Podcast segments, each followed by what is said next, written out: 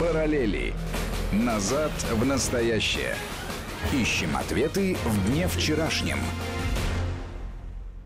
16 часов 8 минут э, в российской столице. В эфире Вести ФМ, как обычно в это время, программа «Параллели». Армен Гаспарян и Марат Сафаров. Марат, рад тебя приветствовать. Приветствую, Армен. Ну и начать, разумеется, э, стоит э, с тех событий, которые происходят в Беларуси, потому что здесь параллели можно, наверное, набрать, ну, минимум на кандидатскую докторскую, причем даже, наверное, и не по одному человеку, это еще если будет работать. Но начать можно даже с того, что происходит вот сегодня в столице Беларуси, в городе Герой Минск. Сначала же а, митинг э, в поддержку действующей власти, э, на который пришел даже сам Лукашенко. Э, он произнес слова «Я встаю перед вами на колени». В этот момент все попытались, наверное, вспомнить, кто последний это делал. Да? Но я могу напомнить, что это Путин в Катане, до него Вилли Брандт, канцлер Германии, который вставал на колени в сети концлагерей Аушвиц-Беркенау. Но выяснилось, что для Лукашенко это было не что иное, как э, фигура речи.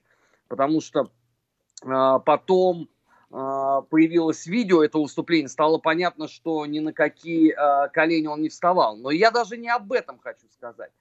Вот э, обратите внимание, как действовали сегодня оппозиционные журналисты, которых в Минске великое множество, у которых на этой неделе а, могучий, я бы даже сказал, монументальный праздник, потому что Польша взялась их э, всех спонсировать. Ну, чтобы, так сказать, э, революция не пожухла э, в скорости. Ведь понятно, что всем этим гражданским активистам требуется овес, чтобы лошадка быстрее бежала. Так вот, действовали они ровно точно так же, а, как действовали оппозиционные украинские журналисты а, в 2013 начале 2014 э, года. То есть, а, вот когда в Киеве проходили акции антимайдана, там было буквально там 3-4 съемочные группы. Сегодня на митинге сторонников действующей власти говорят, что было целых три. Все остальные, понятно, пределе – они снимают, анализируют, а, выдают а, безостановочно а, события на оппозиционных митингах. Но а, здесь тоже надо понимать, что а, при этом никакой объективности вообще здесь даже не пахнет. Она, наверное, даже и не подразумевалась, если совсем быть а, честными. А, это, кстати, а, такой прямой а, отсыл вот в эти во все заявления, а, как говорит а, Дмитрий Евгеньевич Куликов, а, прибалтийских в Эмиратов, о том, что свобода слова есть базовая, значит, демократическая ценность, а в Беларуси никакой свободы слова нету. И мы, конечно, все киваем головой, глядя на небезызвестный телеграм-канал, да, который Э, работает вообще, э, по-моему, уже 24 часа в сутки э, с обновлением информации. Это совсем, конечно, нету абсолютно никакой свободы слова. Даже безотносительно территориального нахождения авторов этого самого телеграм-канала. Замечательным образом показывает события в Беларуси наш любимый абсолютно всеми, я считаю, телеканал CNN а, потому что из него а, можно сделать вывод, что а, Александр Григорьевич Лукашенко, если вот уже не улетел в Корею, ну то есть он, видимо, улетел, вернулся, чтобы выступить, и, наверное, опять улетел, то сделает это в ближайшие 48 часов. Безостановочно э, демонстрация символики, вот это бело-красно-белый флаг, и гимна Э, который э, все поют. Я просто вот умиляюсь, глядя на это. А, вот это исполнение сначала какими-то студентами, а, потом Минской филармонии. Я имею в виду «Могутный Боже». А, я подозреваю, что, конечно, 99% нашей вот аудитории, главного информационного радио страны, до вот этих всех событий даже не подозревала а, про существование этой а, удивительной песни. Потому что даже белорусы мне стали после одного из эфиров пораженно писать, что они понятия вообще не имели о том, кто написал эту песню и что она символизирует. Дело в том, что «Могутно Боже» текст был написан в 1943 году небезызвестной Натальей Арсеньевой. Ну, она сама по себе женщина была очень-очень своеобразная, несмотря на то, что первое в жизни стихотворение она написала э, на русском языке, как и многие другие. Потом она открыла в себе белорусскую независимость и жгла так, как многим на Майдане не снилось. При этом жгла она как сольно, э, против, значит, э, оккупации москалей и большевиков – так и в дуэте вместе со своим мужем. А муж был никто иной, как Франц Кушель. И пусть вас не смущает э, его польское происхождение. Этот удивительный человек возглавлял белорусскую краевую оборону. Ну, то есть самую, что ни на есть, структуру коллаборационистов. Ну, чтобы всем было понятно, это аналог, условно, э, шуцманшафт батальона Шухевича. А музыку к этому произведению они написали а, в лагерях для интернированных в 1947 году. Вытащила этот гимн, упомянутая нами с тобой на прошлой неделе, глава Белорусской Народной Рады. Ивонка а, Сурвила, самая... да. Да, это вот э, ее как бы был креатив в самом начале 90-х годов.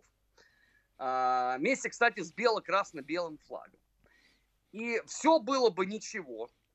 Но я уж не знаю, по какой причине Александр Григорьевич Лукашенко зачем-то а, взялся использовать эту песню. И организовали они даже целый фестиваль, который так и называется, Могутно Боже, который с завидным постоянством а, происходит в Могилеве. Естественно, не про боевой путь Арсеньевой э, в рядах, так сказать, интеллектуальной коллаборации с Третьим Рейхом, не про боевой путь мужа, командира краевой обороны Кушеля, никто никогда никому не рассказывал. Стоило мне упомянуть этот факт, Марат, ты не поверишь, какое бешеное число белорусов мне написали. Они были в ужасе. Они не то, что не слышали, они даже не подозревали вообще, что такое может быть. Потому что, ну, они, конечно, все следят за тем, что происходит на Украине. Но тут начинается самое поразительное. Они искренне не знали о том, что э, в Белоруссии тоже были свои коллаборационисты. Армен, а тебе не кажется, вот, что э, современная оппозиция белорусская образца 2020 года, она очень осторожна с э, этими пластами? Ну, символикой может быть посмелее, но вот э, в отличие от тех митингов, 90-х годов. Сейчас Александр Григорьевич Лукашенко уверяет, что он победил митинги в начале 90-х, и дальше было все стабильно и хорошо. Но мы все, все хорошо помним, что парламентские президентские выборы Беларуси все завершались так или иначе разными, разного масштаба а, выступлениями. Так вот, там вот этот вот, ну, условно говоря, фактор национального движения, он был более отчетливый. Оппозиционеры образца там 96-го года или 2000 года и так далее, они были более в этом смысле ориентированы в сторону миграции и ее символов. Марат, а это абсолютно логично. А, во-первых, в ту эпоху подавляющее большинство людей – а, все-таки это э, те, кто родился и вырос в Советском Союзе, они вообще об этом понятия не имели. Им можно было лить в уши чего угодно. А, про того же самого Островского. Потому что на тот момент никаких вообще книг, фундаментальных, серьезных исследований по белорусскому национализму не существовало в принципе. И ты, разумеется, а, мог пользоваться исключительно какой-то иммигрантской, уже очень сильно отредактированные истории, понимаешь, что возразить тебе толком никто не сможет. Но за это время все-таки была проделана титаническая работа. Как белорусскими учеными, так и российскими. И этот пласт знаний до общества донесли. Другой момент, что потому как все ужаснулись от Майдана, а, использовать в Беларуси сразу вот так вот оголтело а, всю вот эту вот риторику сейчас невозможно, потому что тем самым оппозиция дала бы неубиеннейший абсолютно козырь Лукашенко.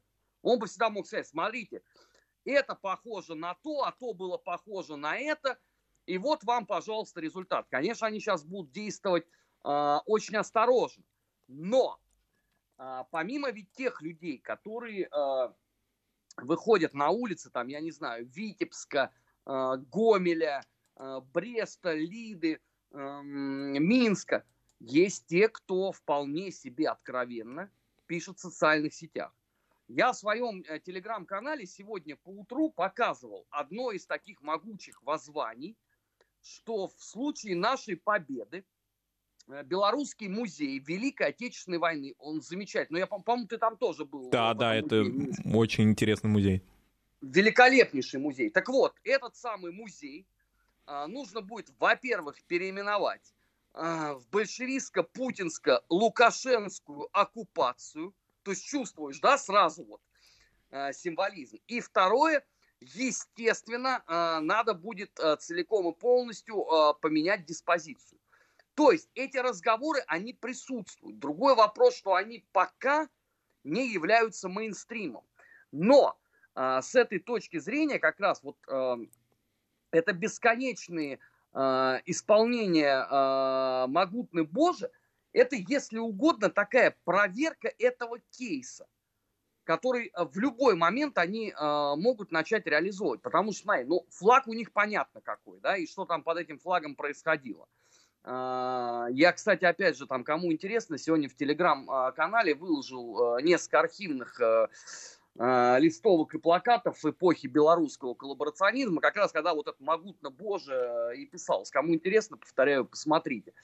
А, с другой стороны, а, совершенно ведь а, понятно, что лоб в лоб вот так вот выстрелить, что мы идейные там последователи Белорусской Народной Рады тоже не приходится, потому что, ну, об этой части истории знает тоже крайне незначительный процент населения. Потому что вот эта вот Иванка Сурвила, она ведь, несмотря на свою вот эту вот э, героическую многолетнюю борьбу, ну ты ее не можешь никак сравнить э, с Ярославой Стыцко, которая возглавляла, извините, антибольшевистский фронт народов и была э, избрана старейшим депутатом Верховной Рады, по-моему, в 97 году это было на Украине и которая, собственно, эти традиции передавала. А, в Белоруссии ведь э, вот эта Народная Рада, она же была всю жизнь в оппозиции. Она была в оппозиции в эпоху Шушкевича, точно так же, как она была в оппозиции а, после э, прихода э, Лукашенко. Поэтому здесь достаточно сложно а, сразу сыграть на этих досках. Тем более, что а, все же наслаивается на отсутствие ярко выраженных э, харизматичных лидеров. Ну да, а, назвать а, все... все-таки харизматичной даже здесь не применительно к ее возрасту или к тому, что она не владеет ситуацией, очевидно, э, в Беларуси, не только политической, но и идеологической, поскольку она на протяжении уже многих лет в Беларусь не приезжает и, собственно, всю информацию черпает а, по-видимому, из интернета. Кроме того, очевидно, что Белорусская Народная Рада не обладает и аппаратом, в отличие, скажем, от украинских эмигрантских движений. То есть это какой-то очень маргинальный все-таки клуб. Ну, конечно, но заметим себе, что вот это а, ярко выраженное отсутствие такой политической харизмы и привлекательности а, характерно вообще для всей белорусской оппозиции. Вот взять Тихановскую, понимаешь, можно как угодно относиться – Э, к лидерам э, Майдана, но все-таки это были люди, которые действительно э, вели в те дни борьбу. Что ведет Тихановская, не может объяснить в принципе никто. Вот она убыла в Литву. То есть у нее тут, она всех сначала подняла на революцию, сразу после этого она убыла в Литву. Но это логично абсолютно. Наверное, так и надо поступать. Ну да, в кабинете председателя Центра избиркома она Беларуси, да, она выступила с тем, что она от всего, значит, отказывается, отрекается, потом оказалась, материализовалась в Литве и там начала опять призывать к борьбе, пусть и мирной. Да, параллельно, значит, а, у нее на этот э, осмысление этого призыва ушло несколько дней. Ну, ты же понимаешь прекрасно, что революция так а, происходить не может. В принципе, это, это нереально. Если Поэтому... мы вспомним Дарман, хронику Октябрьской революции, иногда просто кажется это удивительным, когда в течение одной ночи сколько декретов было принято. Да, а, Марат, понимаешь, можно вспомнить вообще любую э, революционную ситуацию, да, условно борьбу Франка, борьбу Муссолини, борьбу Гитлера, революцию в Болгарии э, и так далее. Ну, Советский э, Союз с этой точки зрения события октября это вообще просто классика. Но Тихановская она не про то. Это не Ленин, отнюдь. Не Троцкий, не Скворцов-Степанов, не Авилов-Глебов, не, не Крупская. Рыков, там, Ник, ну, ну, это, это просто никто, да, поэтому э, та, так не получится. А с этой точки зрения получается, что протест отдельно, Тихановская отдельно, э, белорусская власть тоже отдельно, и еще отдельно есть э, э, те, кто за Лукашенко. Вот какой-то получился абсолютно безумный политический винегрет, где с одной стороны, вот они говорят, давайте все выходите на политическую забастовку, на политические протесты, но при этом никто из оппозиции не высказывает ни единого политического лозунга. Ну, я вот впервые вообще вижу э, подобного рода э, политическую акцию, чтобы вот вообще ни одного не было. Ну, потому что э, если вы там а, подразумеваете под политику, условно, бело-красно-белый флаг и могутно Боже, ну тогда вам надо хотя бы это как-то озвучить. Потому что эти символы тоже, они подвисают, ведь они их используют не в силу там запредельной к ним любви, потому что я уверен, что если выйти там на улице и спросить, что там символизируют э, эти самые полоски бело-красно-белый, да никто не ответит. У нас, знаешь, у меня всегда э, по этому поводу есть гениальная параллель. А, у Грузии же был в 90-х годах совершенно другой флаг.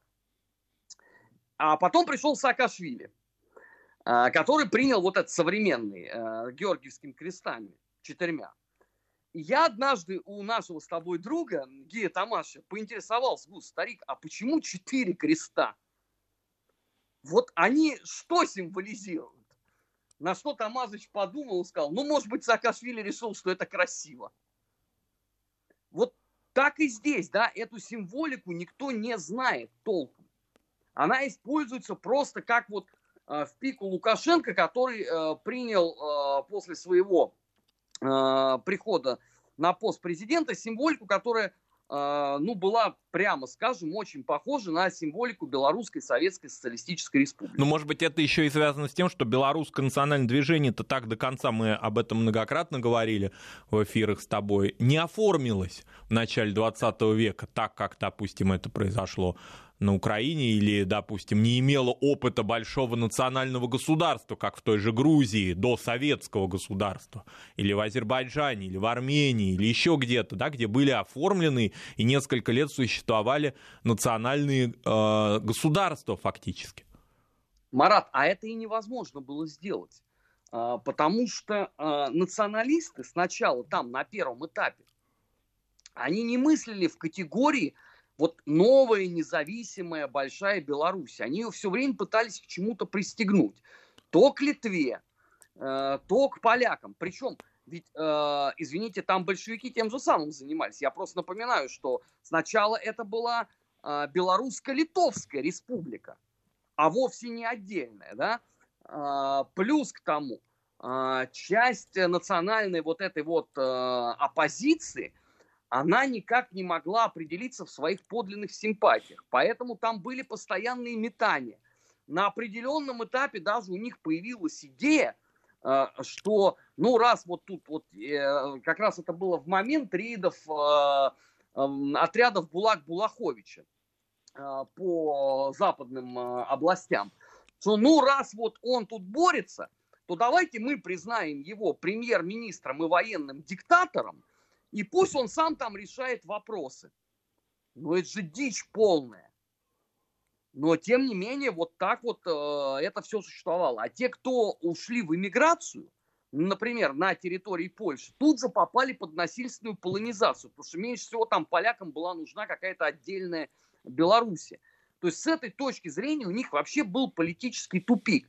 Там оживление, если когда и возникло вот именно в этом кейсе, то это было уже после Великой Отечественной войны, когда там часть окружения Островского оказалась кто в Европе, кто в Соединенных Штатах Америки, и вот их в том числе, как и многих других, собрали в кучу, и пристегнули э, к небезызвестному вот этому антибольшевистскому фронту народов, который возглавлял Ярослав Стыцко. Да, и потом а, особенно они... Да-да, и потом они же очень так активно оформились вокруг белорусской редакции небезызвестного радио «Свобода». Ну, Такая конечно, они все там и были национальная редакция Радио Свободы. В этом э, ничего такого нету, поэтому э, традиции там были заложены определенные. И сегодня Радио Свобода продолжает их. Это, ничего тут такого э, удивительного нету. Как раз здесь, наоборот, все вполне себе э, логично. Параллели в эфире Вести ФМ. Армин Гаспарян, Марат Сафаров. Сейчас мы прервемся на выпуск новостей. Сразу после этого продолжим. Поговорим о Польше. Не переключайтесь. Параллели. Назад в настоящее. Ищем ответы в дне вчерашнем. 16 часов 34 минуты в российской столице. В эфире Вести ФМ «Параллель». Армен Гаспарян и Марат Сафаров. И мы продолжаем. Вчера было событие буквально планетарного масштаба. Польша отмечала э, столетие битвы за Варшаву. Чудо на Висле, как они называют. А, приехал сам Майк Помпео, наговорил много слов э, про подвиг а, поляков и так далее, и так далее. Но начать я хочу не с этого. Всю неделю шла массированная э, артподготовка к этому событию. И что Польша остановила э, большевистские банды на подступах к Европе и что э, Польша сокрушила э, самую сильную армию в мире, и самую злобную, естественно. Э, и что если бы э, не поляки, э, пожар мировой революции поглотил бы вообще весь мир. Давайте начнем э, от простого к сложному. Я, честно говоря, был очень сильно удивлен, услышав про то, что в 1920 году э, Красная Армия а, ведомая Тухачевским, была настолько сильной. Ну, численно может быть. Но с точки зрения ее профессиональных качеств, это, мягко говоря, э, утверждение весьма и весьма спорное. Причем это не мои там слова, боже меня упаси, но о том говорил, например, э, Михаил Николаевич Фрунзе. По-моему, в году 1922, анализируя причины провала вот этого наступления даешь э, Варшаву, даешь Берлин. Армен, а вообще вот до военный период, когда мы не были связаны своими братскими, значит, и дружескими отношениями с послевоенной уже Польшей, Польской Народной Республикой, вот до войны при Пилсудском, а в Советском Союзе, как вообще оценивалось это событие а, и поражение наше, и вообще вся советско-польская война? Ну, оценивалось э, крайне болезненно по той лишь причине, что, а, понимаешь, был подвергнут сомнению миф о непобедимости и легендарности. Потому что до этого, извините, Красная Армия – это а, военная сила, которая победила Антанту и победила белогвардейцев у себя в стране. И казалось, что все хорошо и так будет все время и повсеместно. Но случилось вот это самое битва за Варшаву. При этом здесь надо понимать, что а, поляки так очень тактично передернули карту, между прочим. Потому что здесь заслуга даже не столько Пилсудского и офицеров его штаба, а сколько совершенно запредельная тупость, проявленная тремя а, красными лихими командирами. Я имею в виду Тухачевского, я имею в виду э, Якира и я имею в виду Гая. Причем, опять-таки, разбор их дикости ни для кого э, в ту эпоху э, не вызывал сомнения. Потому что это все отличнейшим образом разбиралось. На курсах выстрел, например, да, ну, тех самых легендарных. И все прекрасно понимали, почему так получилось. Но, собственно, давай честно скажем, никакого другого результата быть не могло. Потому что, во-первых, миф о гениальнейшем э, стратеге товарище Тухачевском, которому надо было просто вонзить взор свой орлиный в карту и указать направление главного удара, возник э, при Никите Сергеевиче Хрущеве. В пику, разумеется, Сталину. Ну, на волне реабилитации, да. Да, но это то же самое относится к Якиру и то же самое относится к Гаю. Потому что никому в 20-х годах не приходило в голову называть э, Тухачевского гениальным военным стратегом. Все, во-первых, прекрасно понимали, э, что все операции Тухачевскому разрабатывали, извините, выпускники Николаевской академии генерального штаба. А вообще это ведь удивительно, чуть-чуть отвлечься, да, от э, советско-польского сюжета, удивительная судьба посмертная такая, да, историческая память о Тухачевском. Сначала, э, значит, вот этот проигрыш, потом гибель а, в годы репрессий, потом реабилитации, возвеличивание, и памятники, и улицы, и все остальное прочее. И в то же время в перестроечную эпоху, да, вот представлялся в качестве одной из жертв Сталина. А впоследствии, в 90-е годы, всплыли, на поверхность, в общем-то, известные, но вот так вот публично обсуждать стали события Тамбовского восстания, да, и подавление Тухачевским своего собственного народа. И его репутация, ну, как минимум, да, была испорчена, и, в общем, сейчас оценки его очень сдержаны. Слушай, ну, лучшую оценку дал себе сам Тухачевский. Этот человек о себе написал как о карателе. Он же писал еще теоретические работы, которые публиковались э, в военных изданиях. И он писал о себе как о карателе. Это вот дословно. Больше того, он и партию называл карательным механизмом. Но тут, что называется, приплыли уже. Вот, так вот, возвращаясь э, к тому самому чуду на Висле. Во-первых, знаешь, это не были никакие э, великие стратеги. Никакими полководцами они не были. И Кир вообще прославился тем, что нанимал китайцев и платил им золотом. Это просто, если кто-то не знает, то почитайте собственноручные воспоминания Якира, которые публиковались в 20-30-х годах. Это просто к вопросу о том, что из себя представляла вообще гражданская война в нашей стране, и сколько там есть э, дополнительно э, темных пятен и подводных камней. Э, второй момент.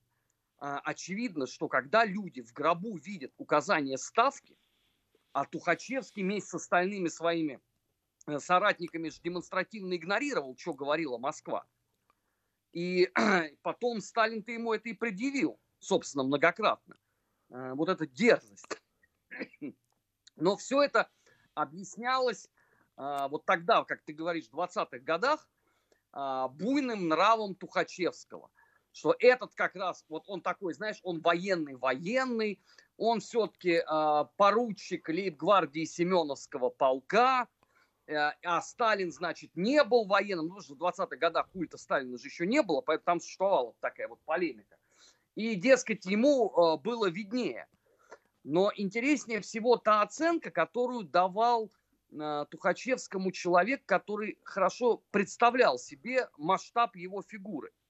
Это небезызвестный генерал-майор Алексей Александрович фон Лампе, который на страницах своего дневника – и, кстати, а, слава богу, что этот дневник у нас, ну пусть не полностью, но самые там такие знаковые части по 20-30 годам были опубликованы в стране. Так вот, он его совершенно справедливо называл красным Буанапартом. И писал о том, что Тухачевский вообще сам о себе на уме. Поэтому эпизод, который случился под Варшавой, он был абсолютно закономерен. По-другому там э, быть не могло. А, в 30-х годах об этом вообще предпочли не вспоминать уже.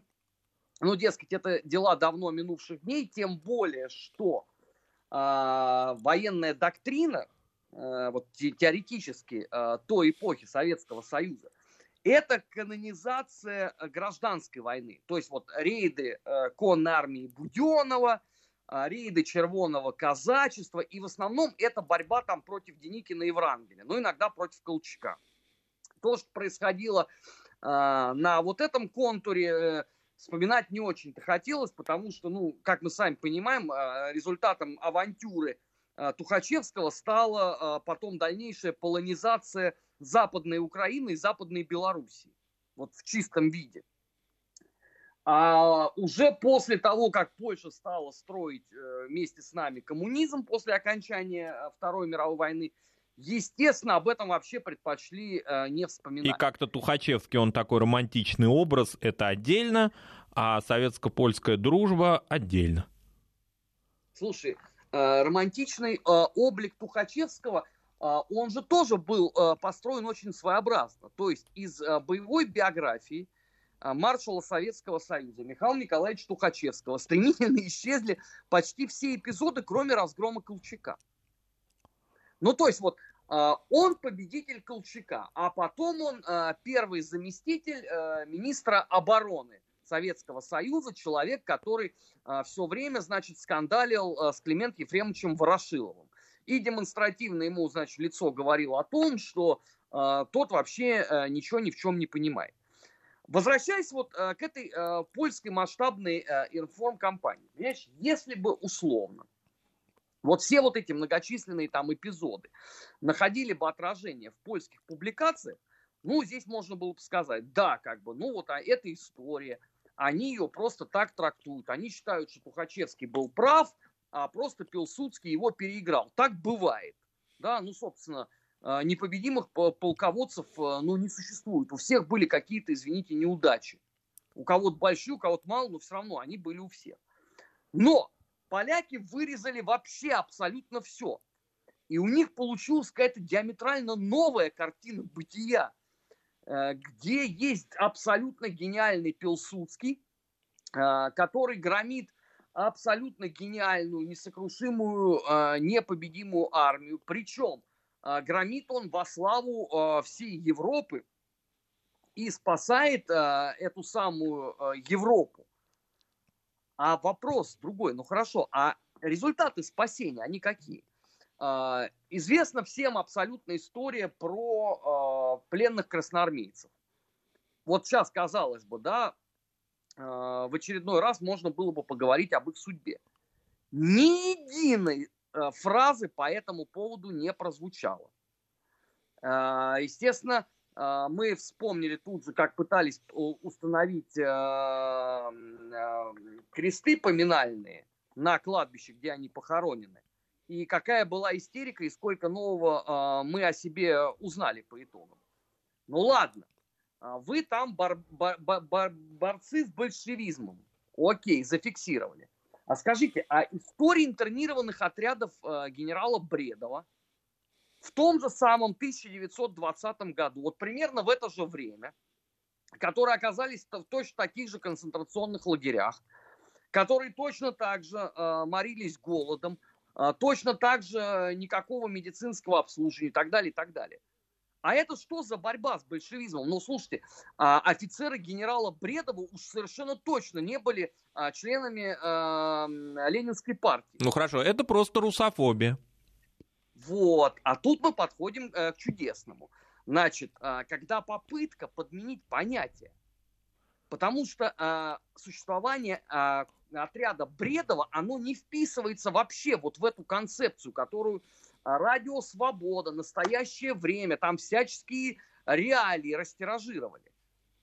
Но это тогда не история, а это в чистом виде политика, потому что если вы из этой истории вырвали абсолютно все – оставив там э, сиять, значит, одного э, генерала Пилсудского, но тогда э, это не имеет вообще никакого отношения э, к подлинной истории. Но генерал Пилсудского, насколько я понимаю, ну разве что еще не канонизировали в Польше. То есть он воспринимается безгрешным святым. Вот где-то на уровне Папы Римской Анны Павла II. Ну, э, я, кстати, вполне допускаю, что э, рано или поздно это произойдет. А, там а, велись э, неоднократно разговоры а, по этому поводу, но пока они ни во что такое серьезное и фундаментальное не притворились. Но меня здесь еще и э, другой аспект очень сильно угнетает. Я об этом говорил во многих очень интервью за последние два дня. Вот смотрите, столетие этих событий. Ну ведь было очевидно всем, что Варшава будет это отмечать. Ну потому что это так называемый польский август. Сначала э, чудо на Висле, а потом 23-го это, соответственно, э, годовщина советско-германского договора о ненападении 1939 год, который, собственно, вот эти два ключевых звена вот этой вот цепи русофобия 20-30-х годов в Польше. Но у нас опять получилось как никогда неудачно. А, никто не удосужился написать историю а, вот этой вот военной кампании. Ну пусть там не с точки зрения войны, хотя бы там с точки зрения политики. Ведь это очень интересный сюжет. Не с точки зрения там дипломатических каких-то усилий, потому что это же, извините, потом-то имело могучее продолжение – у нас в обществе по этому поводу есть зияющая пустота. Вот это самое страшное. Понятно, что Варшава будет заниматься дополнительно политизацией этой истории. Понятно, что вот этот вектор, он продолжится. Но меня с этой точки зрения тяготит то, что у нас здесь. Откуда может получить человек познание о событиях 1920 года, если он не в состоянии найти э, ни книг, Ничего по этому. К сожалению, на русском языке он сможет получить эти познания в польской интерпретации в журнальчике «Новая Польша». Вот там на русском языке в интернете нашему соотечественнику все расскажут, но только с позиции Польши, с фальсификациями и с прочими разными моментами. Я про фальсификации действительно а, могу смело сказать, потому что а, там не упоминаются жертвы красноармейские или упоминаются вскользь. А что есть такое, если говорится о событиях войны и не упоминаются или каким-то образом а, затушевываются, да, жертвы, с одной стороны, как не фальсификация. Вот оттуда человек может получить эту информацию. Другой разговор, что теперь этот журнал уже не распространяется по всем библиотекам. Я их в провинции, а, этот журнал находил в библиотеках, в сельских, ну, в школьных точнее. Теперь он электронный, но суть остается такой. То есть мы можем узнать об этом, по большому счету, только с польской стороны. Так вот это-то и есть засада. Я понимаю, конечно, сейчас на меня опять обидятся – а, вот эта вот часть российского общества, которая а, называется у нас а, академическими историками, профессиональными историками там, и так далее, и так далее. Но тем не менее, друзья, а вам не кажется, что эта ситуация нездоровая? Ладно бы это бы относилось бы только вот к событиям августа 1920 года, но я вам с легкостью могу назвать еще там спиток тем, связанных с Польшей, где написан целый пласт литературы по этому поводу, которая укоренилась там в общественном сознании, которую постоянно тиражируют э, все возможные там средства массовой информации. А у нас по этому поводу нет ничего в большом широком доступе. Не надо мне только ради бога рассказывать, что пишутся монографии, и там на каких-то научных конференциях это обсуждается. Можно обсуждать это до морковкиного заговения – и ездить туда вокруг этой темы на тракторе Паши Ангелиной. Если э, обыватель не может получить информацию из, э, от, вернее, российских авторов, он вынужден будет получать ее от авторов зарубежных у со нас, всеми вытекающими последствиями. У нас академические журналы, ну, может быть, только на период острой фазы пандемии, они вот решили развлечь публику и открыть свои доступы, вернее, доступ к своим статьям но у нас очень многие академические журналы а, считают для себя необходимым исключительно подписку на них – через тернии, значит, можно узнать каким-то образом, какое сакральное знание они распространяют, но, в принципе, в интернете вы столкнетесь просто с названием статьи, а дальше уже как повезет. Тогда, как, повторюсь, те же самые поляки на русском языке совершенно спокойно э, распространяют свою информацию в течение уже почти 20 лет, или даже больше. 99 -го года этот журнал вот уже упомянутый, мы о нем говорили однажды, очень значительную часть эфира посвятили Новой Польше которые вот э, занимаются пропагандой. Ну, тогда э, возникает очень простой вопрос. Ребят, а вот тут кто мешает? Вот кто мешает этим э, всем заниматься? Если у кого-то есть там э, сложности с публикацией научно-популярной книги по там событиям э, вот этой вот э, похода Тухачевского на Вислу, но давайте я вам помогу, я свои связи напрягу, мы постараемся эту книгу издать. Если она есть написанная вот в научно-популярном стиле, чтобы ее мог э, обыватель э, подержать в руках. Ну просто получается абсурд. Абсурд абсолютный. Э, когда у нас, если что-то есть, то ты это не можешь получить. При этом все опять же встают в позу и говорит, что это вообще не наше дело там отвечать э, Институту национальной памяти. Хорошо, зададим вопрос иначе. А чье это тогда дело? Вот кто должен отвечать э, Польскому институту национальной памяти? Потому что вот э, в эту пятницу был круглый стол э, в Российском военно-историческом обществе как раз по этой самой теме. После чего мне несколько долдонов вот таких вот, я их просто по-другому назвать не могу, а тут же написал, что вы туда лезете, отвечать должны профессиональные историки. Я говорю, а где они? Ну вот они где все в этой теме? То есть, значит, они этим заниматься не хотят, а такие, как я, заниматься этим не Нет, должны. они хотят, но они Отличная хотят в логика. рамках комиссий вот этих вот бесконечных, многолетних. Там они готовы к диалогу. Так, хорошо. И к чему привела работа хотя бы одной из этих комиссий, Марат? Вот это такой вопрос риторический. Плоды этой деятельности можно посмотреть. Вот оценить, так сказать, коэффициент полезного действия. Эти бесконечные комиссии, бесконечные симпозиумы, бесконечное обсуждение. Конечный результат этому есть какой-то положительный. Стали меньше бредить поляки? Ничуть нет. Наоборот, они стали больше бредить. А, Стал меньше градус русофобии? Тоже нет. Мне кажется, Может быть, только в ну- интересах поляков это в том смысле, что они получили доступ к новым архивам, к новым сведениям, к историографии, а, к вообще к взгляду нашему. То есть они приезжают, получают очень серьезную, а, такие серьезные пласты документальной информации а, совершенно свободно, да, и дальше начинают их интерпретировать в своих целях. А мы рады тому, что вот встретили в очередной раз якобы прогрессивных польских историков. Ну тогда все вот это называется одним простым, емким русским словом. Это вредительство в чистом виде. Потому что мы тем самым вредим себе. Мы вредим своему государству, причем я не понимаю, вот ради чего это делается. Вот конечная составная часть э, в чем? Э, Чтобы э, платить и каяться за э, чудо на Висле. Ну вот просто удивительное рядом. Вот вот сколько вот за этим, за всем наблюдаю, вот никак не могу вот с этим а, смириться. Я понимаю, что я уже, наверное, своим ворчанием по этому поводу а, всех допек. Но, тем не менее, просто вот такова на сегодняшний момент диспозиция. Другой не будет. А, это были параллели а, в эфире Вести ФМ. Марат, спасибо, Спасибо, а, Армен. за этот разговор. А, Думаю, что совсем скоро мы продолжим, потому что эта проблема никуда не девается. Берегите себя, друзья, и слушайте Вести ФМ. Параллели. Назад в настоящее. Ищем ответы в дне вчерашнем.